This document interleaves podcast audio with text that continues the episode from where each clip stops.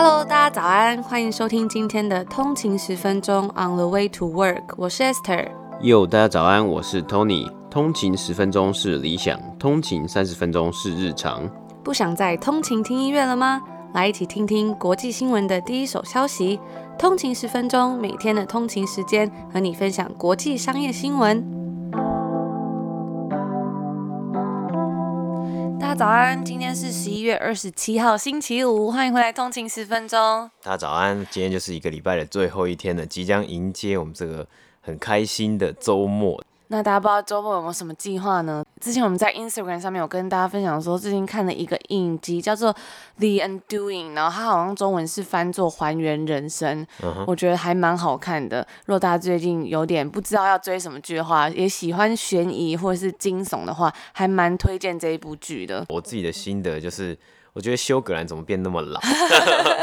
他其实好像才六十岁吧，但他看起来真的是这一这一在这一部戏里面，他看起来是真的很多皱纹，老很多，对啊，皱纹很多，然后有那种灰头发、白头发这样子。而且妮可基曼就是好像也是五十几岁，但是保养的就非常的好，就是两个相比之下，休格兰感觉就很像爷爷了。嗯。我还记得以前看《Notting Hill》，就是他拍的一部电影，是非常久以前的，哇，那时候真的是帅气小生，就是帅的流油那种，很英伦风格，很浪漫这样。就是这个叫做好汉不提当年 但是我觉得他们两个的演技都非常的好，然后这部片我觉得也有一点像是，就是美国版的夫妻的世界。但是又有一点比较多悬疑吧，因为它只有六集，所以它追剧的速度非常快，不会让你有一种拖戏的感觉。剧情就会比较紧凑一点。因为我觉得看这种悬疑剧有时候最麻烦就是它如果一直拖戏，你就会觉得很想看到结局，然后下个礼拜好像就是结局了吧。所以大家如果想要追的话，也可以开始追，不然像我之前在等的时候就觉得等的蛮煎熬的。那也欢迎大家跟我们分享你最近喜欢看的书或者喜欢看的影集，嗯，或是你这个最近喜欢在周末的时候都在做什么啊？那今天是北美时间的感恩节嘛，所以北美股市休市。那我们今天就直接来分享今天要跟大家聊的第一则新闻。今天要跟大家分享的第一则新闻呢，是调味料公司 McCormick 用八亿美金向私募股权公司 L Carlton 收购旗下的辣椒品牌、辣椒酱品牌 Cholula。那 McCormick 它的中文好像是翻作味好美，不知道大家有没有买过，或是有没有用过它的这个调味料？它旗下有非常多的东西，像是什么辣椒粉啊，然后调味料、沙拉酱、果酱都有很多。如果大家有吃过的话，也欢迎跟我们分享说好不好吃。那在北美时间的周二呢，McCormick 已经跟 L Catterton 达成交易，该公司自二零一九年以来就拥有 Cholula。那 McCormick 它是一家美国的食品公司，股票代号是 MKC，创立于一八八九年，所以是几乎快要跟我们之前跟大家分享这个道琼工业指数一样老了，也算是一家百年的公司。该公司的总部呢是位于马里兰州的 Hunter Valley，它主要是生产各种调味料，像是胡椒粉、咖喱粉、辣椒粉，还有沙拉酱、果酱等等的，反正几乎你想得到的任何调味料跟酱类的它都有。它是全球最大的新香料公司之一，也是财富美国一千强之一。那 McCormick 呢，它是以它的红色盖子的那个辣椒粉还有辣椒酱而闻名，就是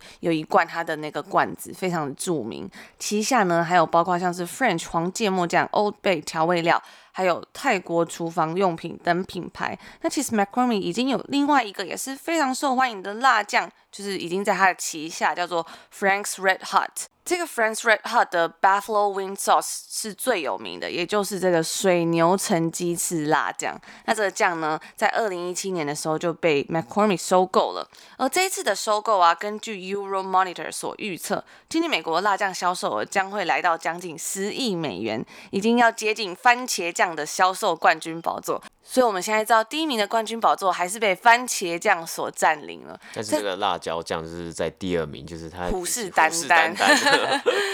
哎，我自己其实真的非常喜欢吃番茄酱。像我吃薯条的时候，我都一定要加很多番茄酱。但我看好像有人吃薯条是不喜欢加番茄酱。嗯，像 Tony 就不喜欢加番茄酱。我就我就不喜欢加番茄酱。那我想到这个辣椒酱，我就想到，因为我们之前不是有跟大家分享说，哎，因为圣诞节要到了，就会有这种圣诞倒数的礼盒啊，就是什么 Advent Calendar 嘛。之前分享是有一次是在呃超市里面看到这个起司的倒数礼盒，那我也有看到说，哎。这个圣诞节就是会有很多这种套组嘛，然后就有这辣椒酱也有一个套组，就是好像八个还十个一盒这样。不同口味的辣椒酱。不同口味的辣椒酱，它就是要让你可以挑战嘛，就是因为那个嗯。在网络上，YouTube Complex 这一间媒体公司，它旗下有一个这个节目叫 Hard Hard Ones 还是 Hard Wings，就是那个主持人他会邀很多明星上来，然后去吃辣鸡翅。那那个鸡翅呢，就是炸好嘛，然后你就要加不同的辣酱，就有不同的辣度，然后去挑战。然后就，所以它就是一个挑战，看你可以吃多辣的节目。就是呃对，然后就是你就是可以说你可以边吃，然后边很很辣，然后边回答一些问题，这样就是。你在思考，就就是你在很辣的时候，你是没有办法去思考很多东西，然后你就会讲出真实答案这种感觉。可能。我之前有听很多人说，他们喜欢吃薯条是沾那个，就是沾麦当劳鸡块的那个酱，嗯，就是喜欢加那种甜甜的那种酱，酸甜酸甜这样。对，不知道大家是喜欢怎么样吃这个薯条？还有看过有隐藏吃法是好像是沾冰淇淋吧？我觉得有点可怕。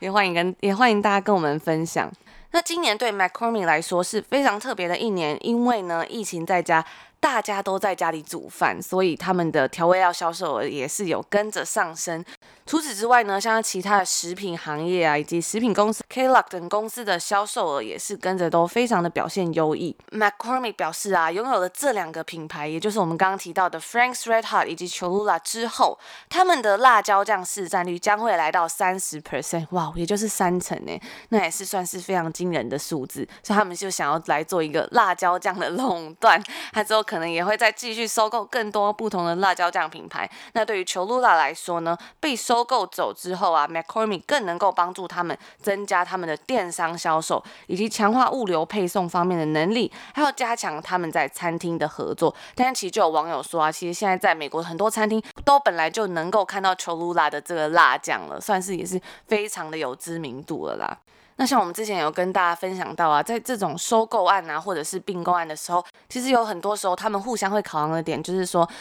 一加一到底能不能大于二？除了这间公司它提供了很好的一个收购的金额啊等等的，他们也会思考说，他们是不是品牌价值一致，能不能够帮助到公司的形象等等的。所以我觉得这一次他们的这个收购也是算是一个还蛮有趣的收购案，就跟大家分享一下。那今天我们的第二则新闻呢，我们要分享的是，就是本周我们有讲到这个 IPO 热潮啊，就是到十二月热潮还是不间断嘛，包括 Airbnb 啊，还有其他的新创公司等等都要来做上市的动作。那其中一间呢，就是 Roblox，它要即将也要来上市。我们有分享过，之前有分享过，就是在这个 Roblox 这个游戏这个平台上面呢，这个饶舌歌手 Lil Nas X 的线上演唱会，就是之前去年很红那首歌 Old Town Road 的这个歌手，他最后呢是吸引到了三千三百万名的参与者，我觉得真的是非常的疯狂啊！真的是疫情之下，很很多的创意都会突破我们的想象啊，或者打开我们的眼界。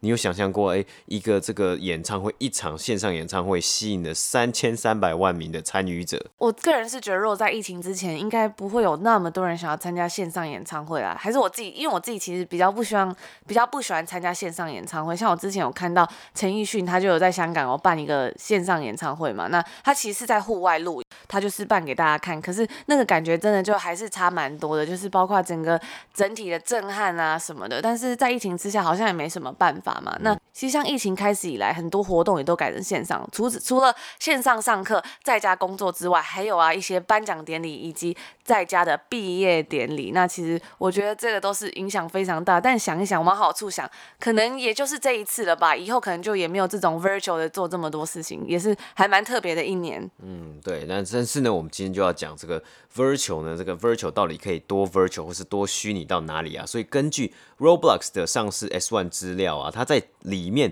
他提到了这个字叫做 Metaverse，高达了十六次之多。根据 Roblox 他们自己的定义啊，这个 Metaverse 是一个持续的共享三 D 数位空间，那是建立在一个虚拟宇宙的基础之上啊，就有点像是多元宇宙的概念。那在这个资料 S1 资料里面，他们有提到这个。Metaverse 或是 Roblox 的风险因素啊，risk factor，就是因为可能用户对于 Metaverse 的接受度以及采用度会比较低一点，这会是他们的风险。像我们先前分享这 Affirm 这一间由之前 PayPal 的共同创办人 Max Levchin 所创办的分期付款公司，在上市资料 S1 之中，他们提到的风险因素，就是像是失去了 Peloton 这一个占营收三十 percent 的大客户，也就是说，这个上市资料里面他提到的风险因素，就是有可能有什么样的成分或有什么样的原因，会导致会影响到这间公司的营收啊，还有获利的表现等等的，他们可能要先提出来。Roblox 的基础啊是建立在游戏之上，但 Roblox 表示它也是一个可以享乐的平台。那在上面呢，可以沟通、认识人并交朋友，或是单纯在上面晃晃、hang out，以及最后还有商业行为。在二零二零年的前九个月，Roblox 卖出了价值十二亿美金的旗下数位货币 Robux。目前 Roblox 拥有三千六百二十万名每日活跃用户，以及七百万名活跃的开发工程师啊。那他们这些工程师使用的该平台的工具，创造游戏和线上体验，让使用者建立内容啊，代表着 Roblox 不用全权担当这个三 D 数位世界的建造任务，但是 Roblox 仍然扮演着守门人，包括建立规则等重要角色啊。那内容维护其实对于 Roblox 来说是一个重点之一，因为每天要处理的讯息真的是太多了，因为它是不停的增生嘛。我觉得 Roblox 它可以建立在这种虚拟世界，然后你可以在里面做很多事情的这种概念，实在是真的还蛮有趣的。而且尤其是在疫情之下，大家如果都要待在家里啊，或者是比较难以去做人际互动的时候，活在一个虚拟世界，好像也是另一种方法。不是另一种方法，可能就会变成是唯一的方法，因为大家真的只能在家工作嘛。所以接下来我们要讲的是 Roblox 还有这个 Metaverse，甚至类似的概念，有可能运用在哪里呢？有可能运用在虚拟办公室，也就是工作的场合。因为其实呃在家里嘛，大家知道在家里现在能做就是第一个在家工作，第二个就在家休闲娱乐嘛。那工作方面呢，包括 Slack 以及 Zoom 呢，它其实只能抓到真正办公室的一部分的精髓嘛。Slack 的 CEO 他曾经表示啊，Slack 不仅仅是为了在家工作而存在的，因为在家工作之前，Slack 其实就已经成立了嘛，所以他其实本来成立的初衷呢，是想要帮助在实体办公室的沟通。那然而因为疫情啊，或许许多公司就在衡量说，诶，我是否要再花更多的金金额以及资金。投资在商用的房地产啊，或是租用大型办公室等等的，那是否是将这些资源，这省下来的资源还有金钱呢，投资在线上沟通的软体，或是更厉害的虚拟办公室？那像在科技导读上面呢、他们就有写一篇文章关于 Roblox，里面就有形容啊，说 Roblox 其实就像一个园游会的主办单位，我觉得形容得非常好。他就说他们提供场地，但自己不做摊位，而是开放其他人设摊，比如说卖热狗套圈圈等等的。那 Roblox 在门口销售代币，也就是我们刚刚也有讲到这个 Roblox。那当玩家在摊位上面支付这个东西的时候，平台就从中分润。所以呢，就是说。也因为这样子啊，这整个游戏里面都是充满了很多创意，甚至有很多胡搞游戏。在文章里面也有说到，有一位软体开发者在讲说他童年的时候在上面玩这个奇怪游戏的美好回忆。有一他就说他记得有一个游戏是玩家一开始就布置了一个布满食物的平台出发，然后呢，你要铲食物到一个运输带上，运输带会通往一个巨人的嘴巴。那如果你自己掉到这运输带里面，你就会经历了一段巨在巨人身体里面消化奇幻旅程，最后掉到马桶里。那马桶里面还有障碍赛，障碍赛的终点还有一个喷射机等着你，你可以搭着它回到一开始的平台。反正我觉得，所以就这游戏整体来说呢，就是充满了很多胡搞与创意，非常的有趣。那我们也会把这个文章放在我们的 show note，如果大家有兴趣，也可以去看一下哦。那我们回到刚刚有讲到这个虚拟办公室啊，这个 TechCrunch 它其实就有报道，以 Roblox 游戏为基础的多人游玩宇宙啊，可以当做工作还有公司的这个办公室的灵感，其中更提到一间位于纽约的新创公司，他们说啊，这个他们自己的虚拟总部 Virtual HQ，让人带来意想不到的新奇收获以及立体的对话，甚至有人希望啊，可以在虚拟总部里面聘请员工，并且炒员工鱿鱼这样子等这些，压力太大，对，这是这真的压力很大，想要做任何的事情，就想要把在办公室能做的事情都把它搬到这个虚拟的宇宙，或是。是在办公室不能做的事，也想要把它搬进去做，这样。对对，如果越来越多人接受并且使用 Metaverse 这个概念，类似的概念呢，其实虚拟经济会慢慢的来渐渐成熟啊。许多参与者啊，包括我们看到已经开始交易虚拟货币，或是等等，以及里面的道具啊之类的，会有更多的服务以及商品被数位化并贴上价格标签。包括 Roblox，还有之前上市的 Unity，还有这个 Epic Games 旗下的 Fortnite 等，都是这样的概念，也帮助这样的概念注入一股新气象。那他们也正代表着给予并贩售这波虚拟世界淘金热的产值以及工具。云端科技啊及高速网络都加速了 Metaverse 这个概念的兴起。或许之后更多新兴的科技能够让这个这概念持续成长，并且在疫情之下都在家工作的情况之下，激荡出更多不同的创意。因为有非常强大的需求而激荡的很多很多的创意。那这就是今天第二则新闻的分享。我觉得在疫情之下，真的常常看到这种出其不意的各种新闻。像之前因为欧洲，我就有看到，因为不能聚会嘛，所以也有看到很多影片，像是大家如果在空中跟朋友们一起喝酒。那之前也常常看到影片，就是在疫情期间，大家就会在家里每天就会发一些影片啊，跳舞啊，好像。弥补一下这个在家里闷太久的心情。今天最后的新闻呢，我们也是来接续我们昨天分享到的一些零售产业的财报和销售成绩。我们有提到 Dick's Sporting Goods 这间老牌运动用品店呢、它的常年 CEO Ed Stack 即将在明年二月卸任。那接班的 CEO 会是 Lauren Hobart。那自从加入 Dick's Sporting Goods 以来啊，他也为该公司带来了许多有前瞻性的贡献，包括重新定义。Dix 的网络商店策略，目前在大约这个 Dix Sporting Goods 大约八十八亿的年销售额中，有超过十亿美金的销售额是来自于它的网店。那其他的决策啊，包括找出成长性、具有成长性的类别，包括开发自家品牌产品 （Private Label） 以及女性服饰等等。而我们先前也有报道过的，美国知名连锁药局 CVS 的新任 CEO Karen Lynch 在近日达成了第一次的人事任命。那他请到的是。前 Crate & Barrel 的 CEO Nila Montgomery 来担任这个拥有超过一万间分店的药局的总裁。那这个 Crate & Barrel 它其实是一家连锁的家具店，在台湾好像我我记得在微风信义的下面也有一家 Crate & Barrel，然后它里面的家具呢其实是比较偏美式的，就是它的沙发都很大一张，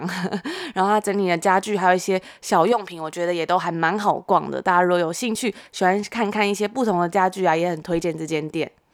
那这一位 Nila Montgomery 呢，他在之前 Crate & Barrel 担任这个 CEO 的时候啊，他其实就导向了这个策略，就是他成功的让 Crate & Barrel 的超过一半以上的营收是来自网络商店。那外界预估啊，他也可能将这个策略以及专业带入 CVS。而在疫情之下宣布申请破产保护的 J.Crew，则是任命旗下单宁品牌 Madewell 的总裁 Libby Waddell 来担任。呃，新任的 CEO，并且接任上任 CEO Jan Singer。那这个 Jan Singer 呢，他只有在 J Crew 啊担任了十个月的短命 CEO。那 J Crew 其实在今年呢、啊，还有在疫情以前，就销售啊也是在年年的是下降，也是表现的比较不好一点啊。那这几年来啊，他也是一直在寻求新的领导人啊，新任的 CEO 啊，还有高层的管理人才。那在 Maywell 呢，我们敢说到这个 Maywell 这个算是 J Crew 的旗下的单宁品牌啊，它在 Libby 的带领之下是持续的成长，甚至在疫情前有一度讨论到要将 Maywell 来做上市 IPO。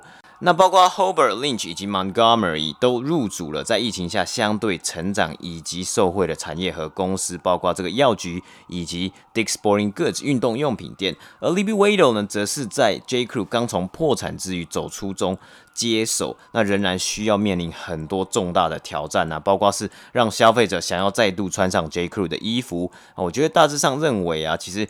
J Crew 目前遇到的挑战跟 Gap 以及 Banana Republic 遇到的问题应该是蛮相似的。要怎么样重新塑造这个比较呃比较成熟或是比较已经有一定的这个年岁年数的公司以及品牌形象？那先前也有报道过啊，在高层领导位置拥有性别多元化，可以帮助公司在平均来说达到更好的水平以及获利。根据 Equal Employment Opportunity Commission 公平录取机会委员会的数据，女性在零售产业的高层比例为二十九 percent，二十九趴。但是在一般员工啊，像是店内销售人员等等，则是占五十九趴。那代表上述 C 女性 CEO 啊，拿到这些机会实属不容易，也代表仍然在零售产业啊，还有进步成长的空间。那以上就是我们今天要跟大家分享的一些有趣的内容啦，也希望大家喜欢今天的新闻。那今天呢，其实是北美的感恩节，祝大家感恩节快乐。我们也想跟大家说一声感谢，谢谢大家在这半年以来的陪伴。那我们在这一路做 podcast 啊，真的是非常的开心。在今年的疫情之下，其实真的发生了非常多的变数跟没有办法控制的事情。但是我们唯一能做的就是珍惜当下，珍惜眼前人。所以我们也会继续努力，继续陪伴大家。也希望大家有一个愉快的周末。对，要祝大家有一个愉快的周末。真的是再度的感谢大家，谢谢大家的陪伴。那也很喜很喜欢可以有这个机会跟大家在线上聊聊天交流。那我们就下周见，拜拜。拜拜。